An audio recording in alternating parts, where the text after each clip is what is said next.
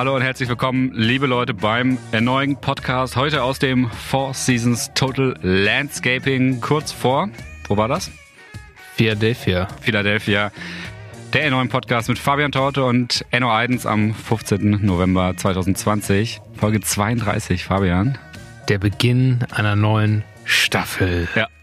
Wir haben uns hingesetzt, wir haben uns Gedanken gemacht, wir haben gedacht, das ist so viel, was wir hier machen die ganze Zeit. Wir strukturieren es immer nochmal, vielleicht mal so fünf Prozent besser, als wir es äh, die letzten Wochen gemacht haben. Mhm. Was haben wir äh, vorbereitet, Fabian? Was ist, was ist der Plan jetzt? Genau, wir haben eine neue Struktur. Wir haben uns überlegt, wir sind ja der Podcast ne, hier aus Bremen, aber reden auch viel über die Welt und äh, den lieben Gott.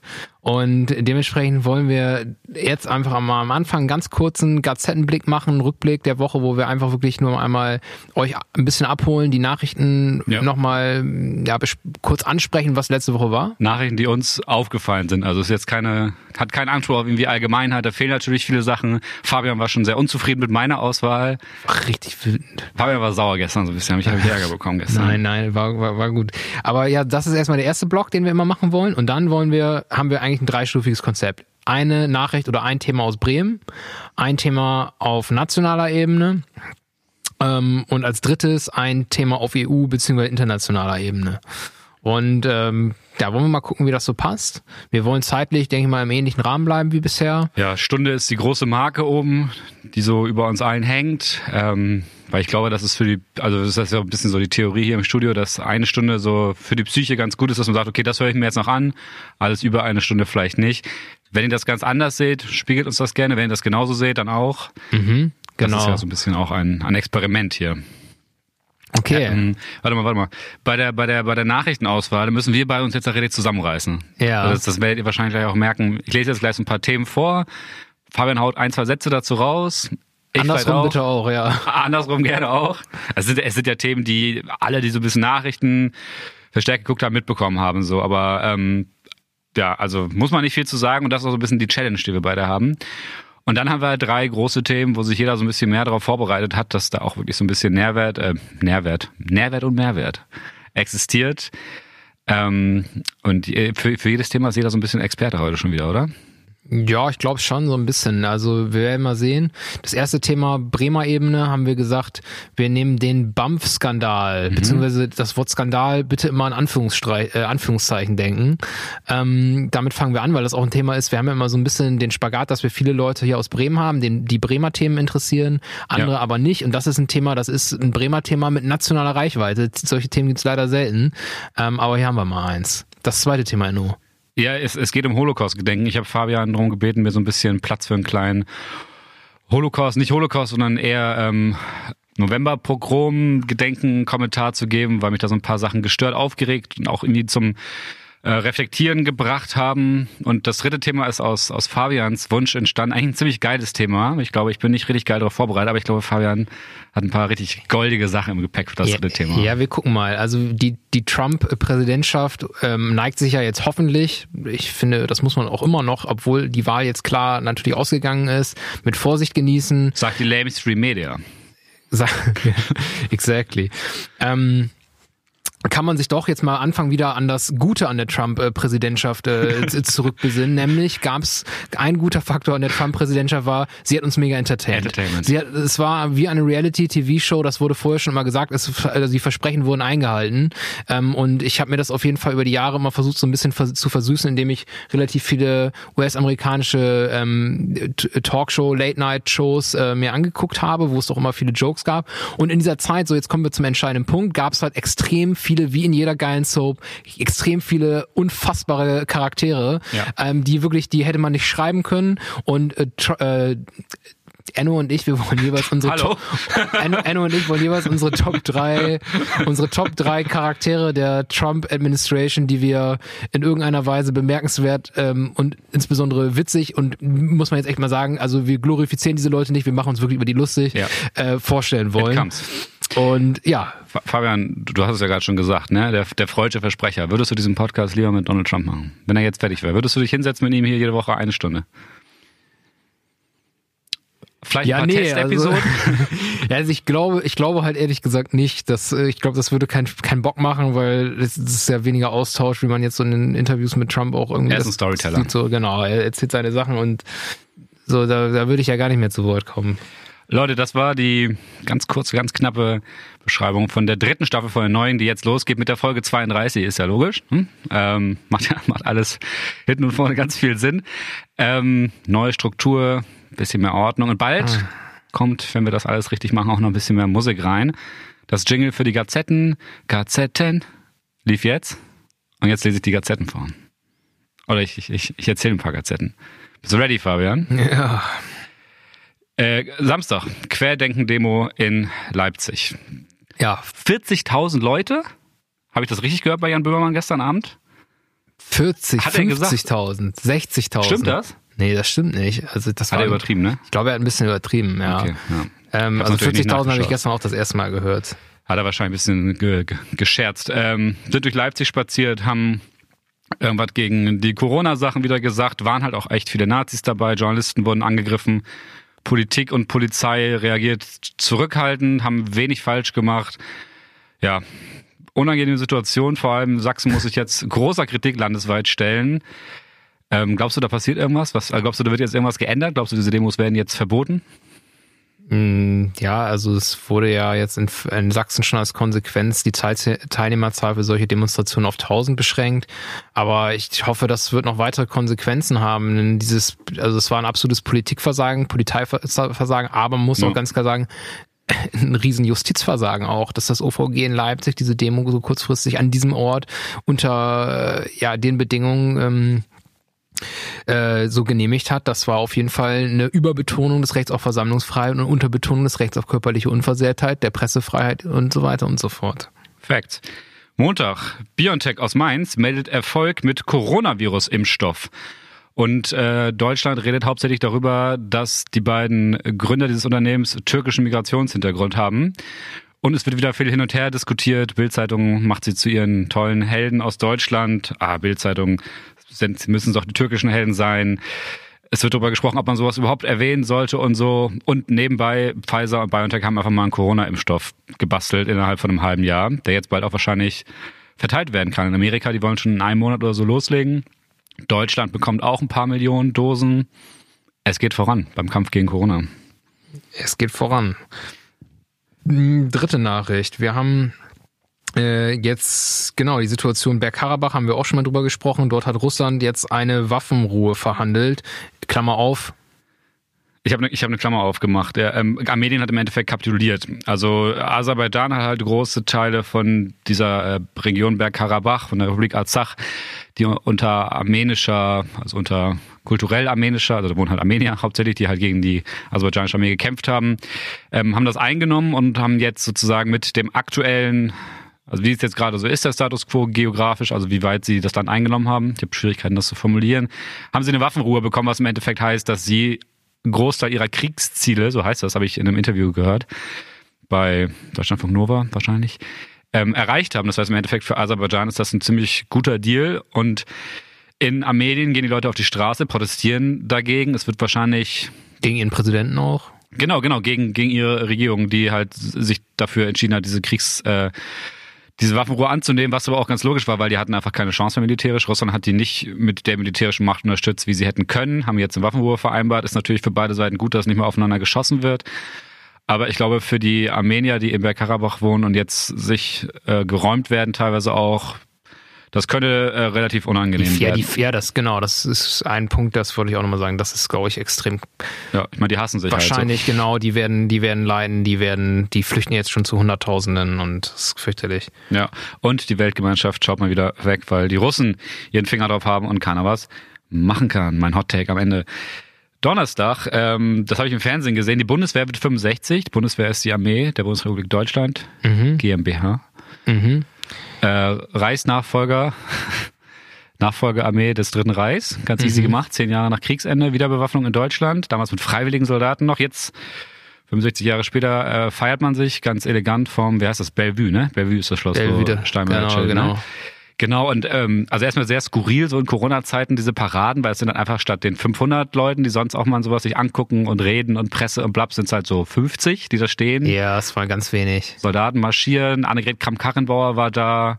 Mhm. Schäuble war, glaube ich, da. Ich weiß nicht. Steinmeier war da auf jeden Fall Rede gehalten. AKK habe ich gesehen. Auf Diese. Armee ist so divers und so bunt, wie sie noch nie war. Ich so, hä? Und bla und Friedenssicherung und Ja. so weiter und eine Armee des Volkes und wir müssen da im Parlament drüber sprechen. Ich sag mal so, durchaus eine Armee, die sich mit relativ wenig Kriegsverbrechen äh, berühmt gemacht hat in den letzten 60 Jahren. Aber irgendwie auch ein ganz komischer Anlass und vor allem dann auf die Diversität in der Armee, jetzt das so großartig anzusprechen, weil es gerade in ist als Thema, fand ich ein bisschen strange. Ähm, Was haben wir noch als Bremer Nachricht? Nachricht. Wir haben genau noch eine Bremer Nachricht. Da war Bremen tatsächlich auch mal in der Tagesschau für, ich Ja. gesehen. Bremen verteilt seit Freitag äh, sogenannte FFP2-Masken, also die, die auch ähm, dich selbst schützen, wenn du sie trägst, ähm, kostenlos an ähm, ja an Menschen über 65. Genau, an Menschen über und 65. Und, äh, das ist ein großer Baustein hier der, der Krisenbekämpfung, offensichtlich der, der Schutz der, der Risikogruppen. Und die Maskenpflicht äh, wurde auch ausgeweitet. Soll ausgeweitet In- werden. Wurde schon gemacht? Hm, Ich weiß gar nicht, ab wann es in Kraft tritt, da bin ich mir nicht ganz sicher, aber ist auf jeden Fall entschieden. Die Neva hoch den Gröpeling. Es gab Anfang der Woche, da gab es auch viel Zoff ein, äh, eine Veröffentlichung Stadtteilweiterzahlen, ähm, wo dann auch erstmal sich der ein, ein CDU-Politiker hier aus Bremen, ähm, dass dann diese die hohen Zahlen in diesen Stadtteilen darauf zurückführen wollte, auf kulturelle Unterschiede, weil Oh ja. die Leute ja so eine Kultur haben, dass sie sich richtig gerne anstecken mit Corona. Chefredakteur von Radio Bremen hat in einem Kommentar über diesen Streit, äh, da waren ja auch dann die Grünen daran beteiligt mit starken Statements zu und hat dann gesagt, dass man da jetzt vielleicht eben nicht drüber diskutieren sollte, sondern vielleicht einfach mal sich diese Pandemie annehmen sollte und das regeln sollte. Ja, schon, aber ich finde solche meiner Meinung nach rassistischen Aussagen jeden- darf man jeden. auch nicht so da stehen lassen. Ähm, aber ähm, genau, wir wollten nur kurz kommentieren. Auf jeden. Dritte Nachricht, äh, letzte Nachricht, nicht dritte Nachricht, ist, äh, eine Freundin hat mir auf Instagram mitgeteilt, dass wir einen der Helden von Wien vergessen haben. Hier die, die deutsche Österreich-Blindheit hat wieder zugeschlagen bei uns. Es gab einen dritten jungen Mann. Wir hatten letzte Folge über zwei junge Männer gesprochen, die in Wien bei diesem Amok, terroristischen Amoklauf äh, geholfen haben, Menschen aus der Gefahrenzone zu bringen, die angeschossen wurden und sich verletzt haben, äh, verletzt wurden. Und wir haben einen Helden vergessen, Osama Yoda Abu al-Hosna. Der hat, ähm, der war mittendrin. Das, das, deswegen fand ich es ein bisschen komisch, dass ich das bei diesen ganzen anderen Artikeln über die beiden äh, Jungs gar nicht, über diese beiden Kampfsportler, wie sie immer genannt werden, gar nicht gelesen hatte. Da war ein dritter Mann drin und der hat halt die Leute wirklich äh, rausgezogen, hat da diese Frauen, die Polizisten offenbar rausgezogen. Das Skurrile, oder was, das heißt Skurrile, das offensichtlich Beschissene bei dieser Geschichte ist, der Typ wurde halt krass rassistisch ähm, angegangen in Österreich schon. Der wollte sich, das ist ein Mann aus Palästina, der wollte sich in einem Dorf für seine Familie ein Haus oder ein Grundstück oder so kaufen und der Bürgermeister hat eiskalt gesagt, nee, Islam passt nicht zu unserer Kultur, wir können das Haus hier nicht verkaufen. Das sind Sachen, die laufen in Österreich im 21. Jahrhundert. Und jetzt hat er sich da halt bewiesen, jetzt ist er der Held von Wien und ähm, gibt dann ganz viele Artikel, wie die Leute aus seinem Dorf, die natürlich bei dieser rassistischen Linie teilweise auch mitgezogen haben, wahrscheinlich, sonst wäre er ja nicht der Bürgermeister von diesem Dorf, das dann kommentieren und so. Finde ich eine, eine skurrile Situation, auf die ich mal hinweisen wollte.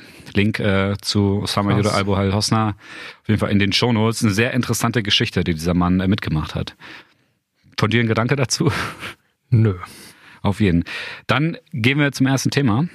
Bist du ready, Fabian? Oder brauchst du vorher, wollen wir uns vorher nochmal stretchen oder wollen wir jetzt Oh, ja, warte mal. in den BAMF-Konflikt gehen? Okay. Bump-Skandal. Du erzählst einfach. ne? Anführungsstriche Du- nicht vergessen. Bump-Skandal, Anführungsstriche nicht vergessen. Ähm, ja, mal ein bisschen kurz, ist so ein bisschen bei diesem Thema, da müssen wir euch alle noch mal ein bisschen einfangen, glaube ich, weil das Thema, das zieht sich schon seit 2018, glaube ich, mittlerweile. Was ist denn ein BAMF überhaupt? Genau, das ist das Ding. Da fangen wir mal erstmal an mit den Facts. Das BAMF ist das Bundesamt für Migration und Flüchtlinge. Also eine Bundesbehörde. Und diese Bundesbehörde prüft und entscheidet über Asylanträge von Leuten, die hier in Deutschland Asylanträge stellen. Und dieses BAMF hat sogenannte Außenstellen. Also einmal ist das BAMF natürlich beim Bund angesiedelt, aber es gibt dann Außenstellen, wo dann die Arbeit äh, vollbracht wird. Eine davon ist hier in Bremen-Fegesack. Ähm, Fegesack, was euch äh, vielleicht als Exklave hier im Bremer Norden bekannt ist. Ähm, genau, und dort äh, gab es einen sogenannten Skandal vor, vor zwei Jahren. Nämlich gab es dort den Verdacht der Bildung einer kriminellen Vereinigung. Oha. Was heißt das? Ähm, die Leiterin der Bremer, des, des Bremer BAMF sollte angeblich damals, ich sage jetzt immer angeblich, ähm, im Zusammenspiel mit Anwälten und Dolmetschern gezielt ähm, Asylverfahren, vor allem von jesidischen Syrern und Syrerinnen, an sich gezogen haben, äh, um sie dann unter Umgehung des Asylrechts auf dem Kleindienstweg positiv zu bescheiden. Ähm, Genau, also 1200 Ulrike, Fälle. Ulrike B. heißt diese Leiterin. Ulrike B. wird sie immer abgekürzt. Ulrike B. Die setzte sich auch ganz stark für, äh, für verfolgte Jesidinnen auf privatem Weg ein. Weißt du, vielleicht sollen wir mal kurz erwähnen, was sind eigentlich Jesidinnen und Jesiden? Ich wollte auch kurz sagen, es ist eine, also es ist eine christliche Religion, oder? Ich weiß jetzt gar nicht genau. Ja, ist ein bisschen ist ein bisschen schwierig. Also ich habe auch noch mal bei Wikipedia, ich habe das nämlich Was auch schon mal damals, okay. ich habe irgendwie, äh, ich habe damals schon mit Jesidinnen und Jesiden zusammengearbeitet, habe ich mir das mal erklären lassen, habe das aber nie so 100% verstanden gehabt. Aber es ist äh, eine ähm, ethnisch-religiöse Minderheit, die ähm, in unterschiedlichen ähm, Ländern äh, vorzufinden ist, nämlich in Nordsyrien, in der südöstlichen Türkei, aber auch im Irak, ähm, hat 100.000 Anhänger und äh, spricht ähm, Kurmanchi, ja, und Sprache der Kurden, also eine kurdische Sprache. Genau, genau. Also für einige von ihnen, die betrachten sich auch als ethnische Kurden, ähm, andere betrachten sich aber als eigenständige ethnische religiöse Gruppe. Was ich sagen kann, ist, warum die da weg wollten, weil der IS den komplett die Hölle heiß gemacht hat. Der IS hat die Jesiden verfolgt. Er hat den Jesiden, die er in seinem Jesiden in seinem Gebiet äh, gefangen hat, die Wahl angeboten, entweder ihr werdet jetzt Moslems oder wir töten euch. Die Männer haben sie meistens direkt getötet. Die Frauen, da hatten dann meistens auch keine Wahl, wurden halt verkauft und versklavt. Es gibt extrem viele Porträts von jesidischen Frauen, die dann irgendwelchen Familien oder IS-Kämpfern oder Männern als äh, Haus- und äh, Sexsklaven herhalten mussten. Es gibt in Deutschland gibt's äh, auch schon Urteile dazu, wo Männer da, dafür verurteilt wurden. Es gibt ziemlich krasse und mitnehmende ähm, öffentliche Äußerungen von Jesiden. In, in Stuttgart, in Hamburg gab es so Geschichten, die sich dazu geäußert haben, was ihnen da angetan wurde.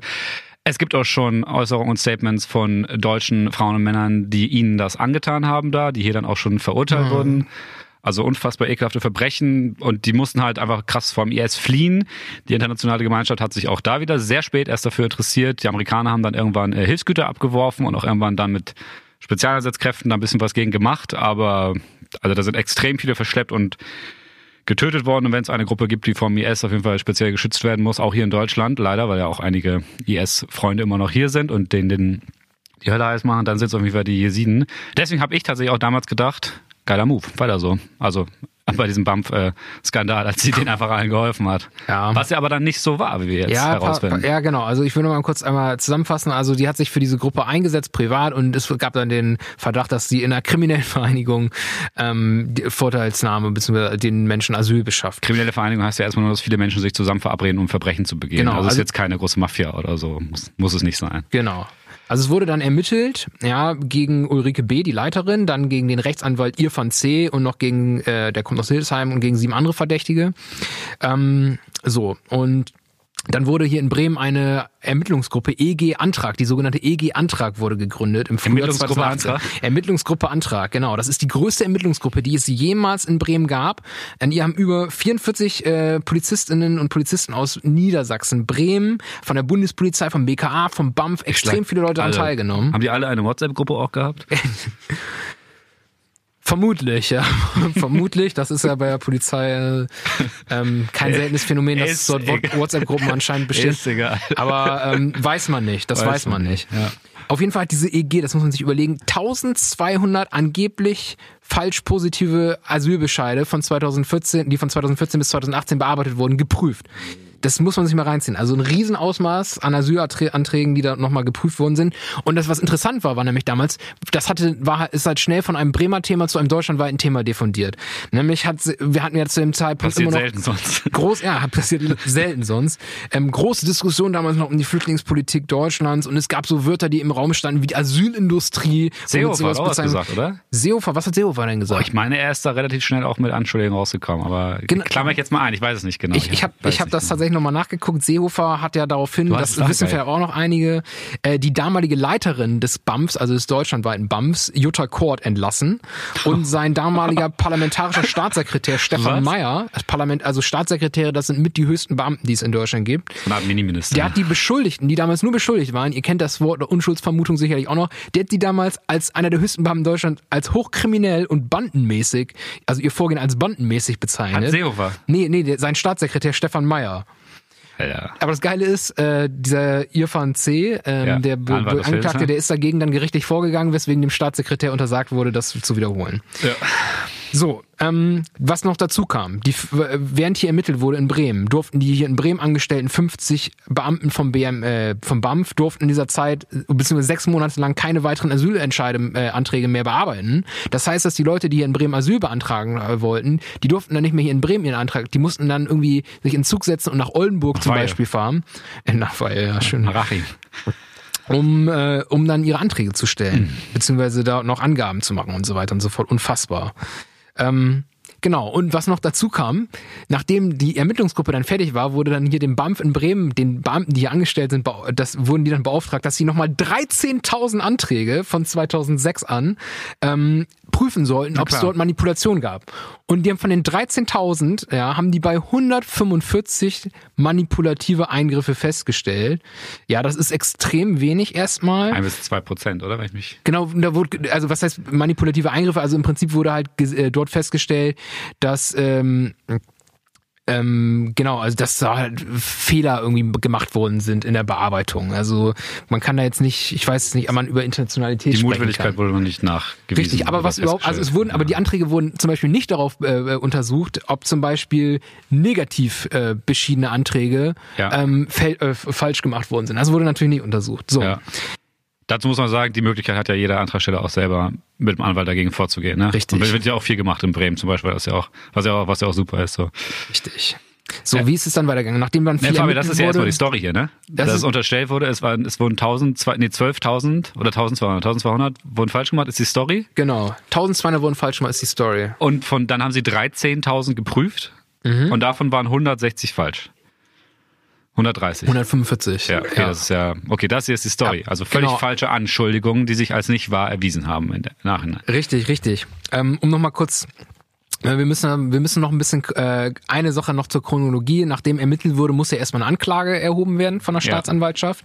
Das ist dann im Spätsommer 2019, also letztes Jahr geschehen, aber nicht mehr gegen die Leiterin, diesen Anwalt und sieben Angeklagte, sondern nur gegen die Leiterin und gegen zwei Rechtsanwälte. So, und jetzt ist letzte Woche, ist viel passiert. Ja, ein Leak. Letzte Woche, nee, es sind zwei Sachen ja sogar passiert. Oh. Es ist vor dem Leak ist da noch eine Sache passiert. Nämlich hat das Landgericht in Bremen die Klage zugelassen, aber wurden in der ganz überwiegenden Zahl die angeklagten Fälle abgelehnt. Also es wurden von den Anklagepunkten ähm, wurden von den 121 Anklagepunkten der Staatsanwaltschaft wurden nur 24 zugelassen. Das ist eine schallende Ohrfeige des Landgerichts Bremen gegen die Staatsanwaltschaft. Und die Anklagepunkte sind jetzt nur noch, also bei Ulrike B. in zwei Fällen von Vorteilsnahme beziehungsweise Vorteilsgewährung.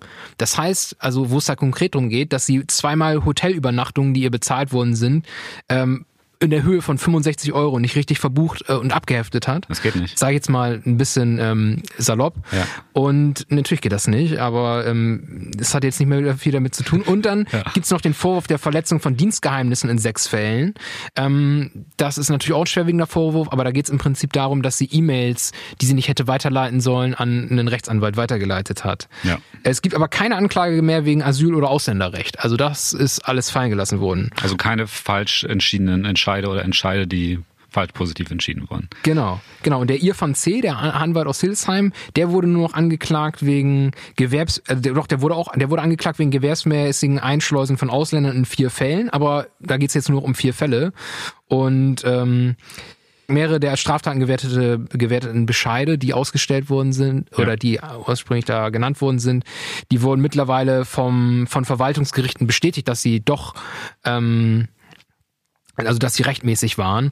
Dementsprechend äh, sind die halt äh, einfach gar nicht mehr als Anklagepunkte geeignet. Also es hat ein Gericht Ja. festgestellt, dass dort alles richtig gemacht worden ist, aber das wurde offensichtlich unterschlagen. Und dann kam Der Genau, große jetzt kam, jetzt kam der Leak, sorry, Enno, Ja. dass wir das so, also dass das ist die heiße raus- Geschichte hier. Das ist der, das ist da, wo es jetzt nochmal richtig verrückt wurde. Nämlich gab es angeblich einen sogenannten Whistleblower, der an schon, anscheinend schon im Juli ähm, ähm, an entsprechende Stellen äh, die Nachricht weitergeleitet hat. Er wäre angeblich Mitglied der Ermittlungsgruppe Der gewesen. EEG-Antrag. der EG-Antrag und oh, das ist der Wahnsinn und wirft dieser EG-Antrag einseitige Ermittlungen vor.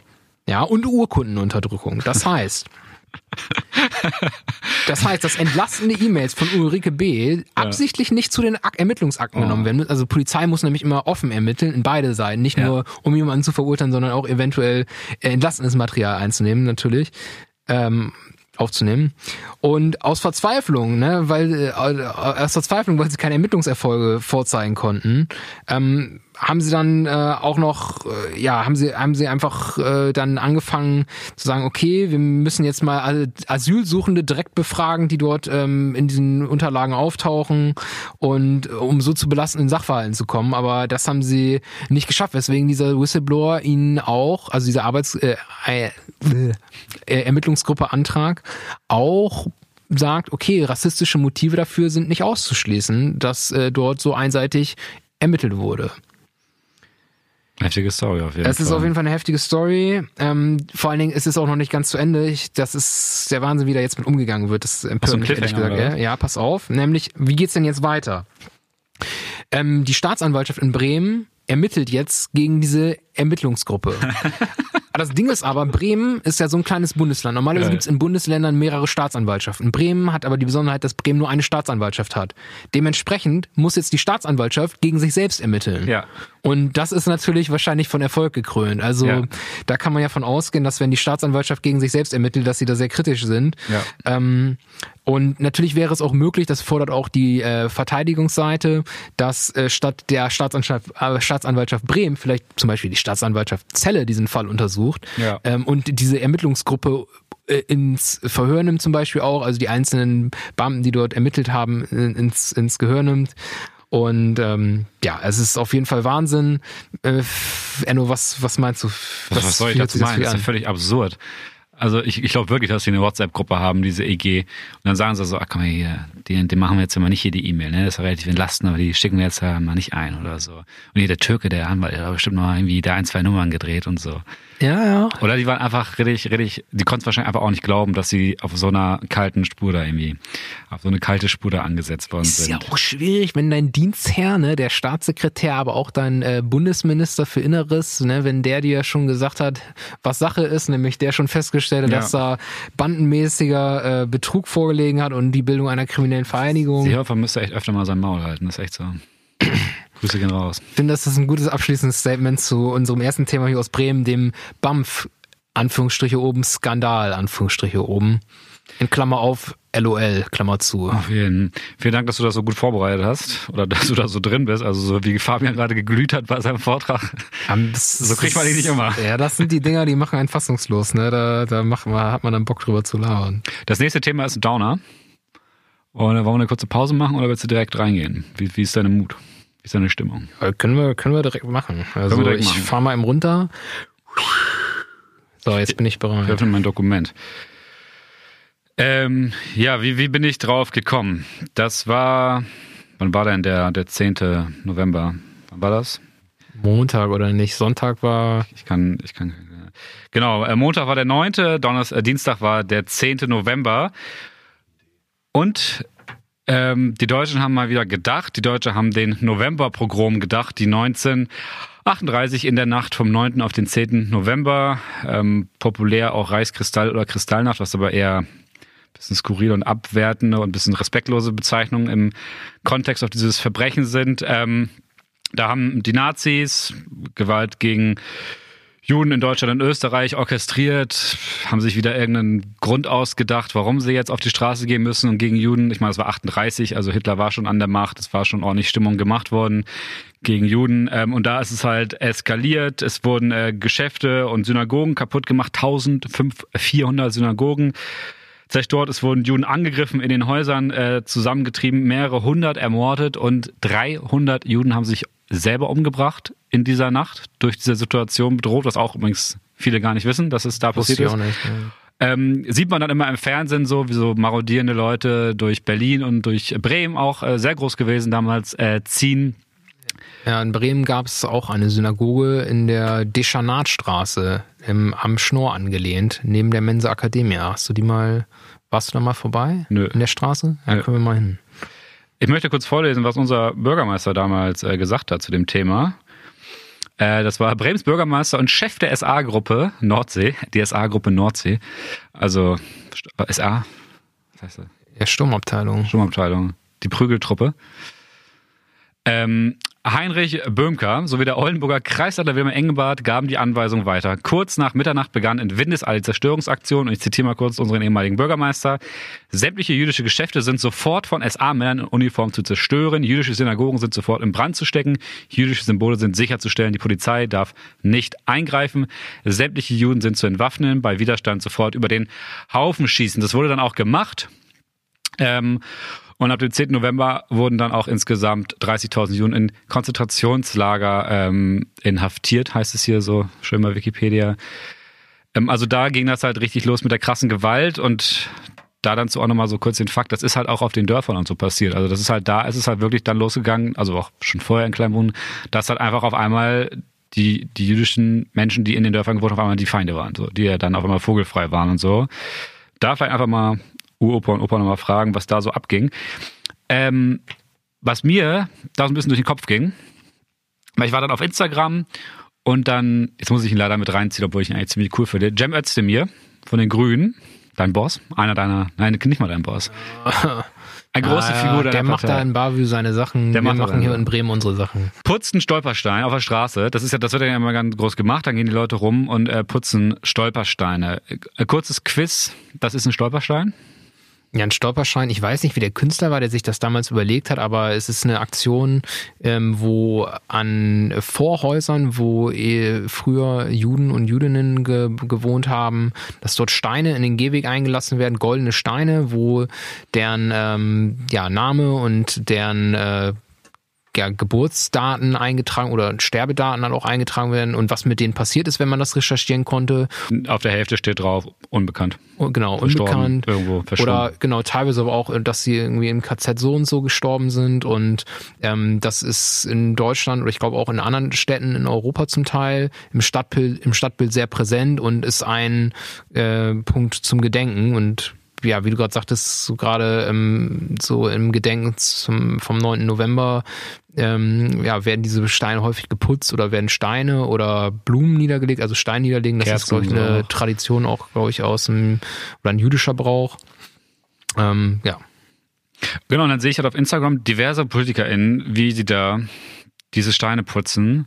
Und ich habe mir so die Frage gestellt, so wie definieren wir jetzt diesen schmalen Grad zwischen, ich mache als cooler Influencer einen auf Antifaschist und ich will wirklich eine Message weitertragen.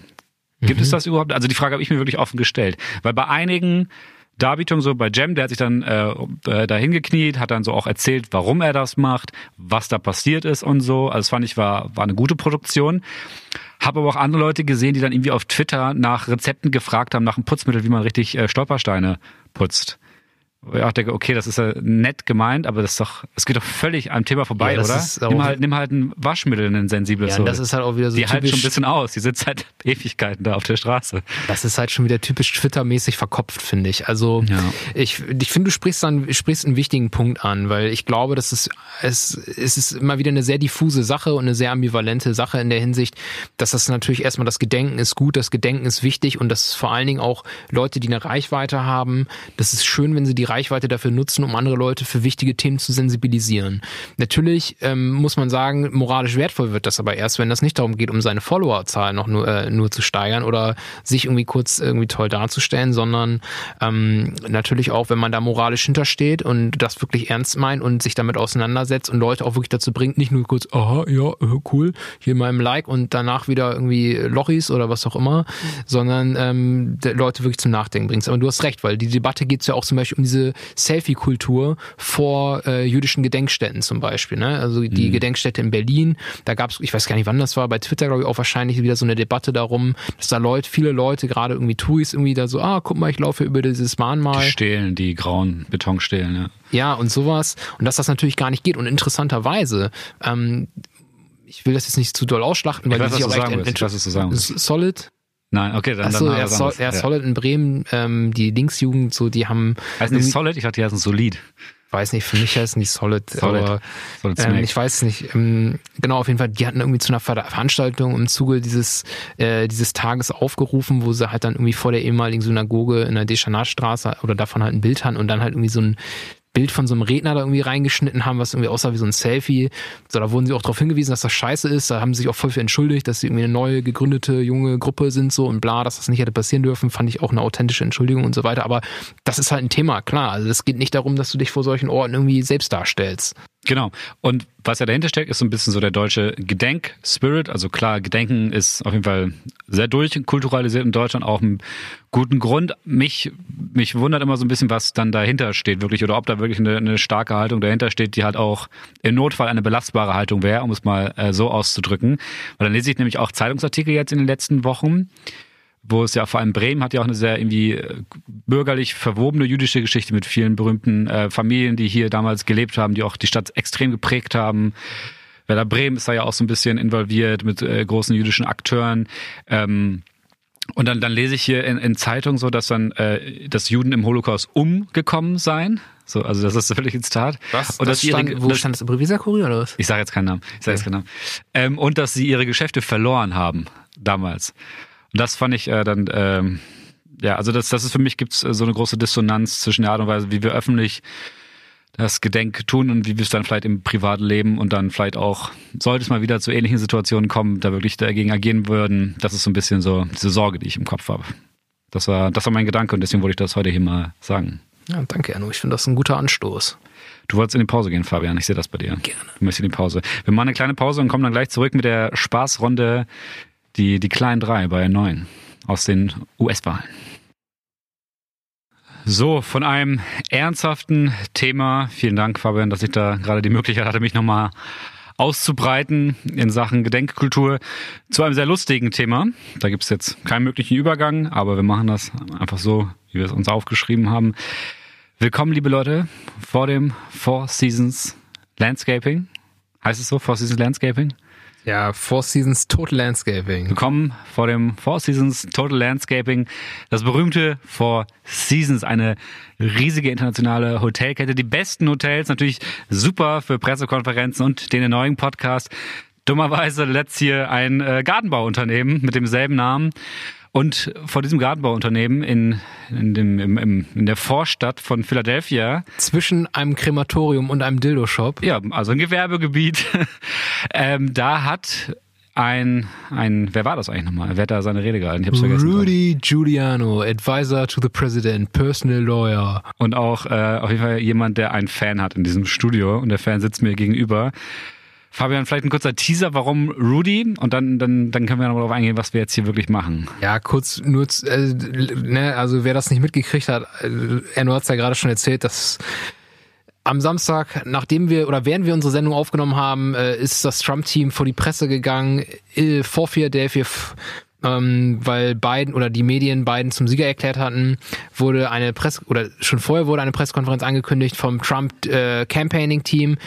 Und naja, offensichtlich gab es dort eine Verwechslung. Eigentlich sollte sie wahrscheinlich beim Four Seasons Hotel stattfinden, ist dann aber bei einem kleinen Gartenbauunternehmen, was äh, den gleichen Namen äh, trägt, hat sie dann stattgefunden vor einer Jahreszeiten, Garage. Ne? Lohnt sich auch für Gartenbau. Und das ist ein Riesending im Internet geworden. Es ist viral geworden. Es ist ähm, tot- also die Leute haben sich massenweise darüber lustig gemacht, weil diese Szenerie einfach lächerlich war, wie Rudy, äh, äh, Rudy Giuliani vor der Presse steht und äh, ohne irgendwelche Beweise vorzulegen behauptet, die Wahl wäre gefälscht und so weiter und so fort. Und dann vor allen Dingen ist das Geile, dass während er dort steht, kommt die Meldung rein, dass Biden Präsident geworden äh, ist und Pennsylvania gewonnen hat.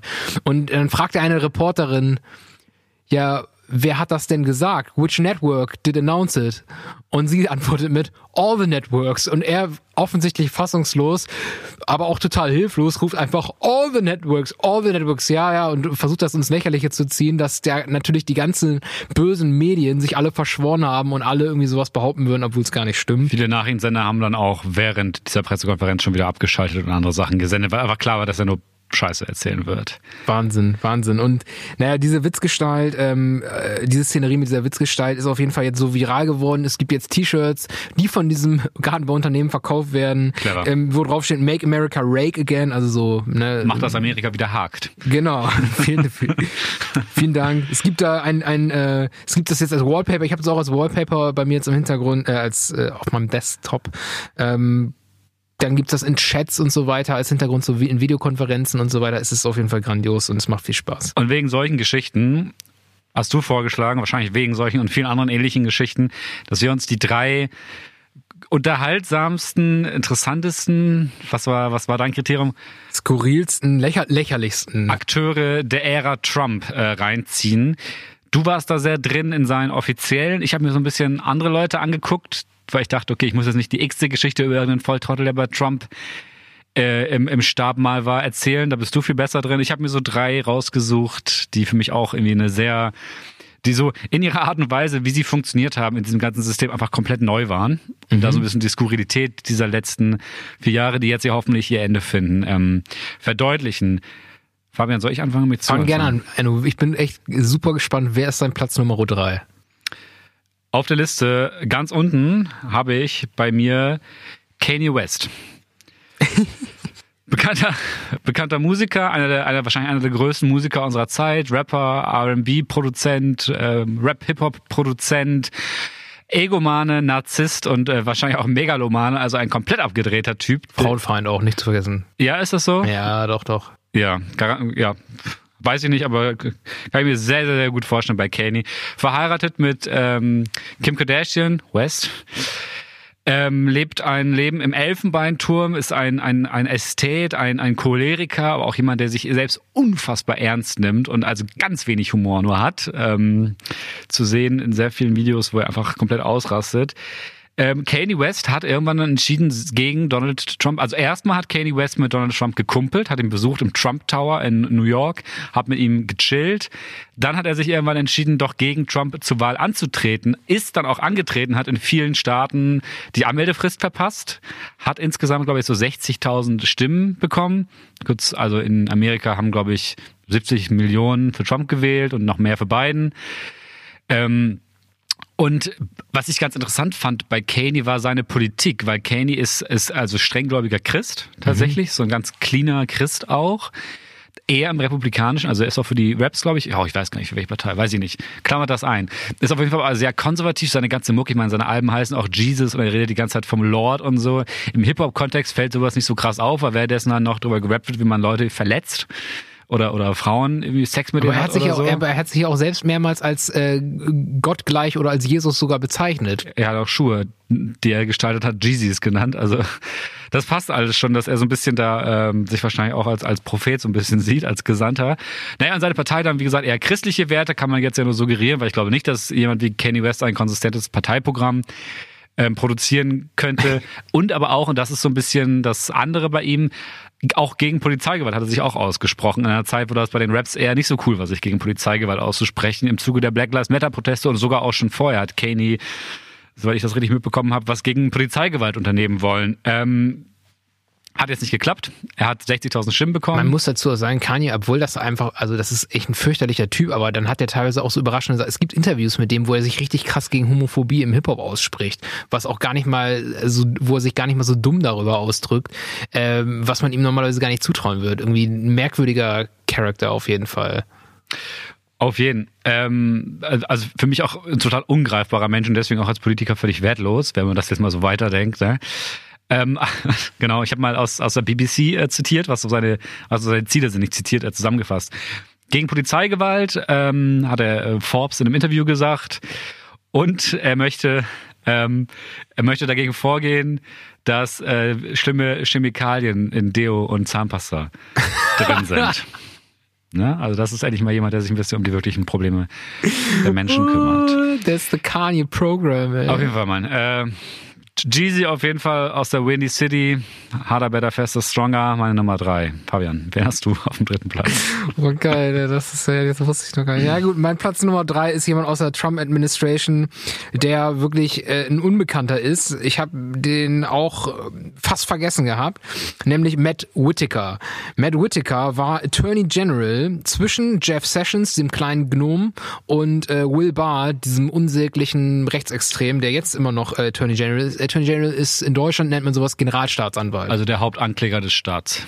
Genau, und der Typ ist durch und durch Republikaner, der hat's, äh, wollte auch schon mal in den Senat aus, äh, über Iowa und hat da irgendwie schon unsägliche Sachen über das Justizsystem gesagt, sprich sozusagen, dass du nur als Christ wirklich in dem, dem Justizsystem dienen kannst. Also schon ganz schlimme Sachen, aber er hat auch witzige Sachen an sich, beziehungsweise lächerliche Sachen. Also witzig wäre ja, wenn er wirklich einen Witz intendiert hätte, aber für uns ist es witzig. Nämlich war er CEO, also oh. Chief Executive Officer bei einer Firma, die sich AdWorld Patent Marketing nennt. AdWorld Patent Und Marketing. wir Recherchen haben gezeigt, dass äh, diese Firma vor allen Dingen für zwei Sachen geworben hat. Nämlich einmal für Time Travel, für Zeitreisen, was sie durchaus für möglich gehalten hat und versucht hat, Kunden dafür zu gewinnen. ähm, und äh, damit gewonnen hat, dass das oh höchstwahrscheinlich oh in den zehn, nächsten zehn Jahren möglich sein würde. Ehrlich? Deswegen da, man da jetzt schon mal äh, Venture-Kapital äh, einwerben müsste und äh, dann auch wohl einiges an Venture-Kapital bekommen hat. Das zweite, wofür diese Firma geworben hat, ist auch richtig können, geil. Können wir das kurz mal sacken lassen?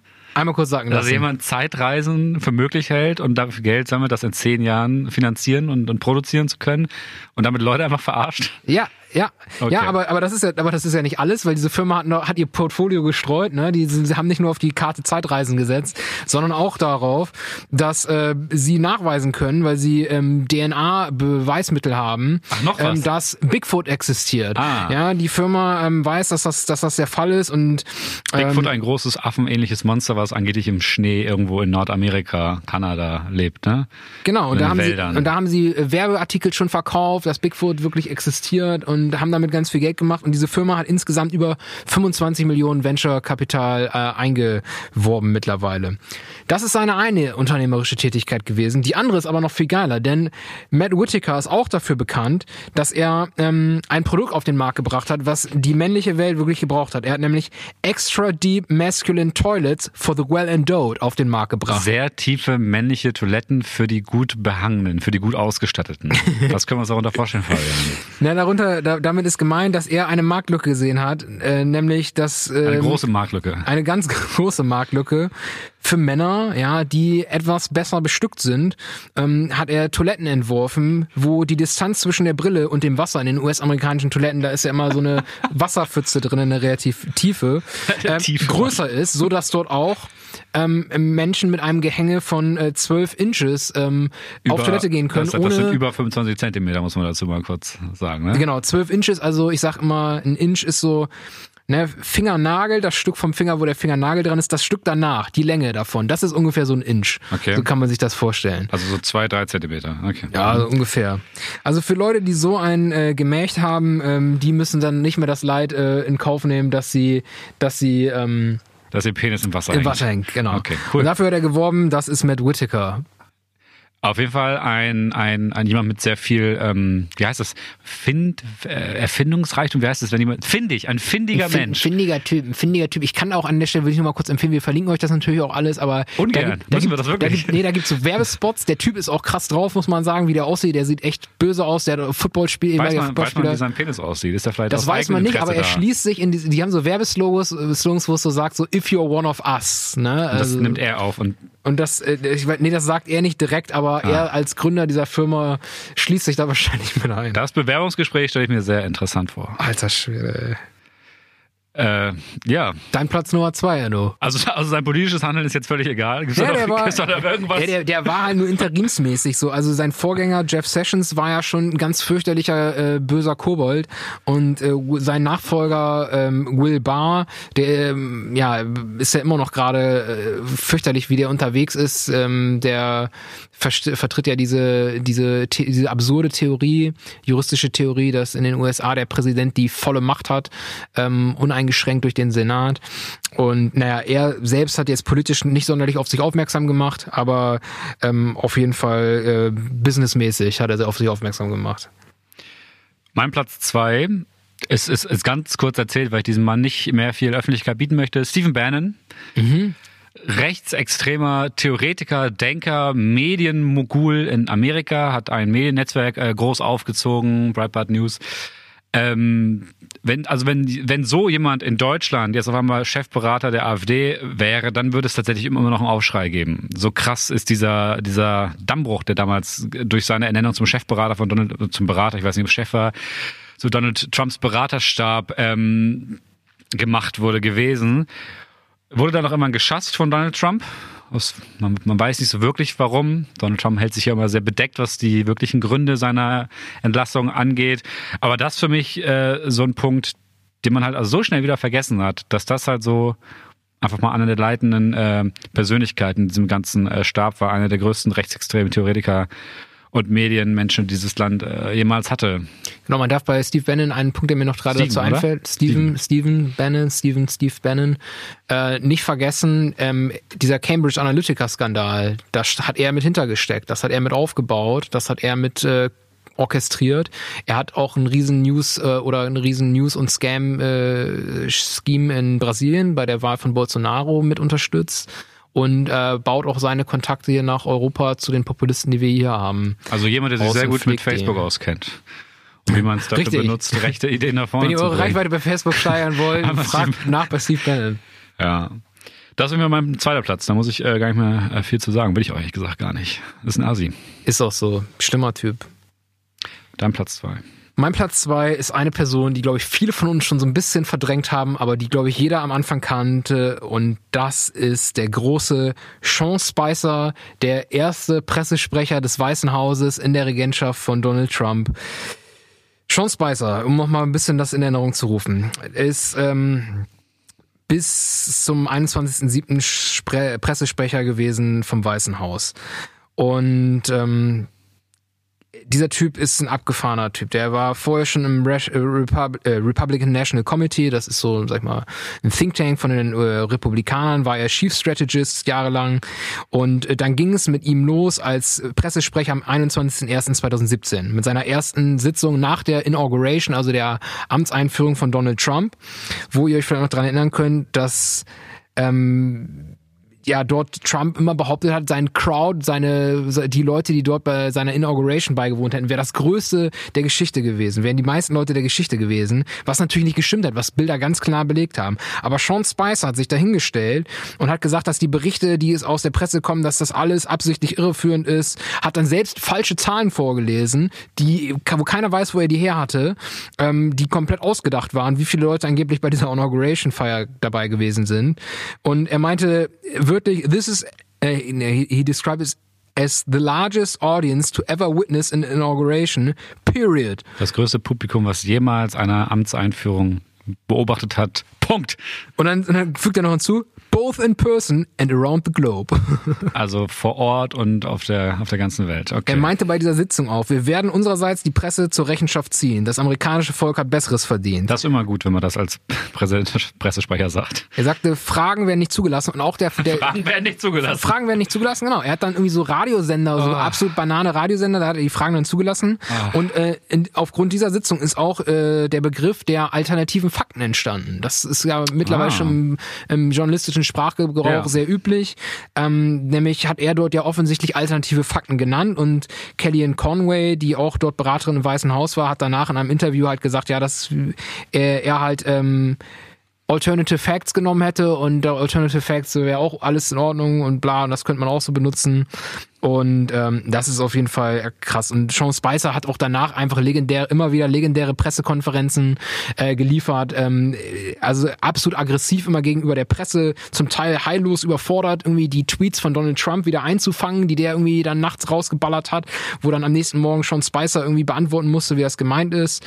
Hat auch unsägliche Hitler-Vergleiche teilweise irgendwie gebracht in äh, Bezug auf Assad dass Hitler ja zu wenig, zumindest äh, nicht sein eigenes Volk mit chemischen Waffen beschossen hätte. Bashar al-Assad, den Präsidenten, den Diktator von Syrien. Ja, genau. Wobei er natürlich dann irgendwie ja, also eigentlich offensichtlich relativ viel vom Holocaust an den deutschen Juden nicht mitgekriegt hat anscheinend. Auf jeden. Ähm, Also Hitler hat Giftgas auf seine eigenen Leute geschossen.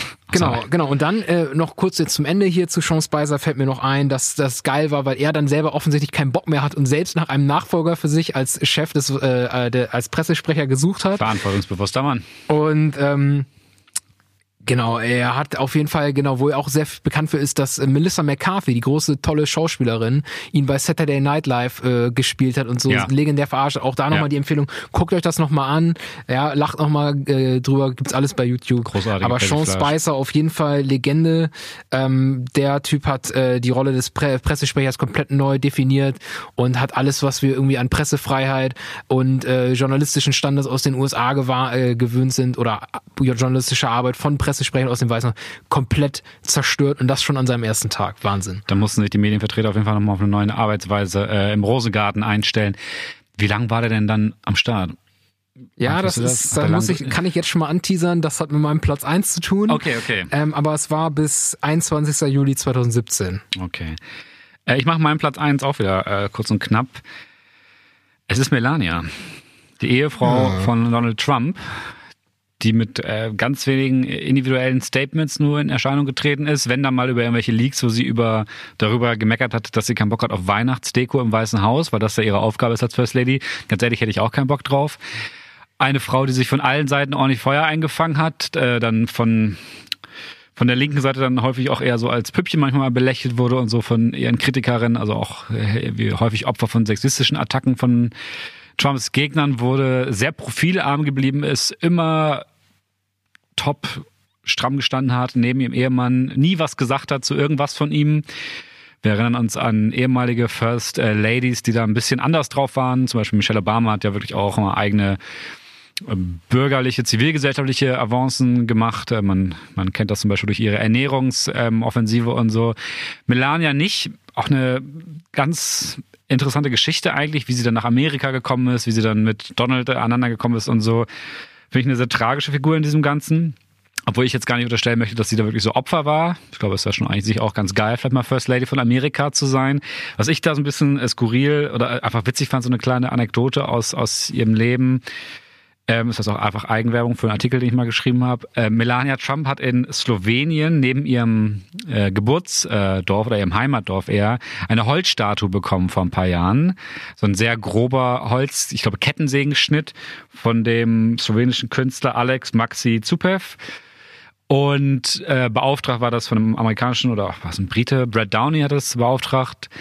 Ähm, und diese Holzskulptur wurde dann angezündet und wurde dann ersetzt ein Jahr später durch eine Bronzeskulptur. Diese Bronzeskulptur ist aber keine Skulptur für Melania, sondern eine Skulptur für die kaputte Holzskulptur gewesen. Also der Künstler hat da so ein bisschen so einen, hat auch so einen dreiteiligen Film darüber produziert. Er wollte da auch so ein bisschen den Hass auf Trump und diesen Kontrast Trump, Frau aus einem anderen Land, Trump als Migrationsgegner darstellen.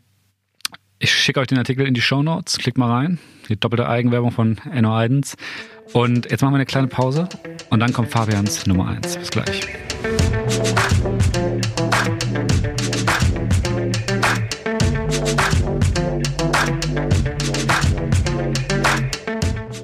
Wir sind zurück aus der zweiten großen Pause und jetzt beim absoluten Finale des neuen Podcasts vom 15. November angekommen. Fabians Platz eins der skurrilsten Gestalten der Ära Trump. Fabian, wen hast du, wen hast du uns mitgebracht hier im Studio? The Mooch. The Mooch. The Mooch. Anthony Scaramucci. Leider ist er uns nur sehr kurz erhalten geblieben, aber mein absoluter Favorite of all time, Anthony Scaramucci, auch bekannt als The Mooch, auf Deutsch der Bettler oder der Schnorrer, äh, war die großartigste Figur überhaupt. Okay. Ähm, er war Communications Director, also nicht Pressesprecher, sondern ne, für die Strate Kommunikationsstrategien zuständig. Ähm, und es hat angefangen, als Sean Spicer aufgehört hat. Sean Spicer, man sagt auch, Sean Spicer hat aufgehört, weil er ihm klar geworden ist, dass Anthony Scaramucci, The Mooch, der neue äh, Communications Director wird und ihm damit vorgestellt ist, sozusagen. Okay. Und der wurde vor seiner offiziellen Entla äh, Ernennung wurde er wieder entlassen, der, der Mooch. Das muss man erstmal hinkriegen. Ja. Vielleicht mal eben kurz zu seiner Vita. Er war Hedgefondsmanager an der Wall Street. Er hat einen Harvard-Abschluss in Rechtswissenschaften. Er war bei Goldman Sachs, bei Lehman Brothers, bei Skybridge Capital, also die großen äh, von der Wall Street. Auf jeden. Und jetzt mal im Kurs vielleicht schon ein bisschen zu zeigen, wie widersprüchlich dieser Mensch ist. 2018 hat er noch Fundraising gemacht für Obama.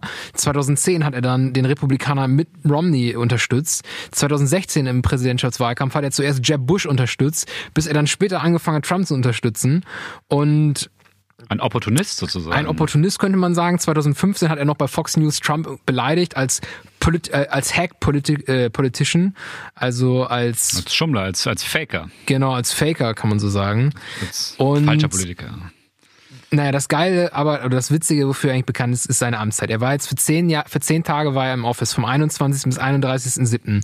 Und es ging erstmal damit los, dass er ähm, natürlich sich erstmal vor der Presse präsentiert hat, das ist ein ganz jovialer Typ, eine Mooch, ja. Ja. und sich erstmal entschuldigt hat für die Sachen, die er vorher über den Präsidenten getweetet hat und gesagt hat. Und das wäre auch alles, hätte er sich schon tausendmal bei den Präsidenten entschuldigt. Sieht er gut aus? Sieht er gut aus? Er sieht gut aus, das ist so ein Typ, also Scaramucci, der äh, pflegt auch dieses italo-amerikanische Image, ne, immer so ein bisschen, wie er dann so redet und hat da so einen leichten Slang Kann man drauf den in La dabei. Viva treffen in Bremen? Den würde man in Bremen wahrscheinlich irgendwie eher so auf dem, wie sagt man, auf dem, im Wesertower, in dieser Skybar da treffen, da würde man den treffen und so Okay. einen, einen Cocktail für 23 Euro bestellen oder Läuft. so. Ähm, und dann, ja, hat er, hat er dann, das war dann der erste Tag und dann hat er daraufhin, als ihm das bewusst geworden ist, dass er wohl relativ viele peinliche Sachen bei Twitter stehen hatte, hat er ganz, ganz viele Tweets gelöscht.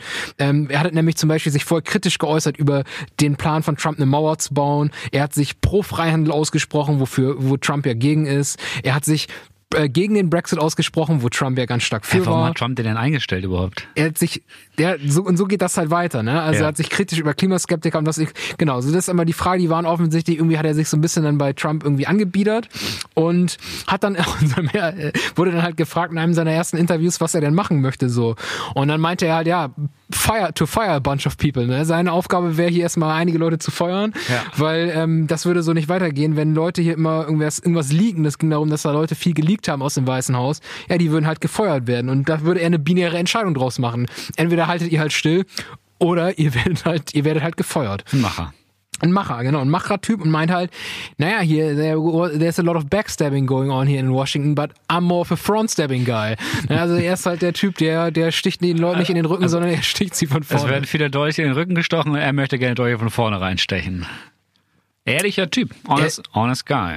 ehrlicher Typ. Er hat auf jeden Fall gleich gesagt, was er machen wollte. Und da ging's, das war dann irgendwie Montag, Dienstag und dann am Mittwoch gab's dann ein ein Abendessen mit Donald Trump, Scaramucci, Reince Priebus, der damalige Chief of Staff, also der ja, Stabsleiter von Donald Trump, also der mächtigste Mann in der Administration nach Trump, der da seine Minister, bei uns wäre das der Kanzleramtsminister, sag ich Genau. mal. Und äh, dann noch ein Typ von Fox News. Und äh, danach nach diesem Abendessen wurden wieder diverse Sachen geleakt, was dort besprochen worden ist, worauf äh, dann, das wurde im New Yorker berichtet und daraufhin hat dann Scaramucci erstmal beim New Yorker angerufen und hat den Journalisten versucht auszuquetschen, von wem er das weiß und hat sich dann etwas despektierlich über die anderen Teilnehmer dieses Abendessen äh, geäußert und das wurde dann natürlich vom New Yorker als Material weiterverwendet. Ach, so hat er zum Beispiel über Ryan's Priebus äh, gesagt, Ryan's is a fucking paranoid schizophrenic, a paranoiac. Und ähm, er hat also den Chief of Staff, der ja auch, ähm, naja, Ja. wesentlich äh, da äh, was zu sagen hat, beleidigt als äh, paranoiden Schizophren, als Verfickten paranoiden Schizophren. Verfickten sogar. Okay. Und daraufhin hat er, er, er hat gibt- auch gesagt, gibt noch mehr. er hat sich auch über Steve Bannon, den du ja glücklicherweise schon vorgestellt hast, diesen Ja. crazy äh, evil Mastermind, hat er sich geäußert, I'm not Steve Bannon, I'm not trying to suck my own cock. Ähm, hat also hat also gesagt, dass Steve Bannon äh, versucht hat, äh, sich selbst oral zu befriedigen. Und Scaramucci eher altruistisch macht das dann für die anderen Leute, jetzt im übertragenen Sinne oder im pragmatischen. Also er arbeitet fürs Team, wollte er damit ausdrücken. Im Gegensatz zu Bannon, der sich nur selber bereichern wollte. Richtig, genau. Danke, dass du es nochmal so schön aufgeschüsselt hat daraufhin. Experte für solche Metaphern, ganz Genau, klar. also Scaramucci sagt auch, er ist halt einfach ein Typ, der gerne mal colorful language benutzt, so Ja. deswegen sollte man das nicht so ernst nehmen, was er da gesagt hat.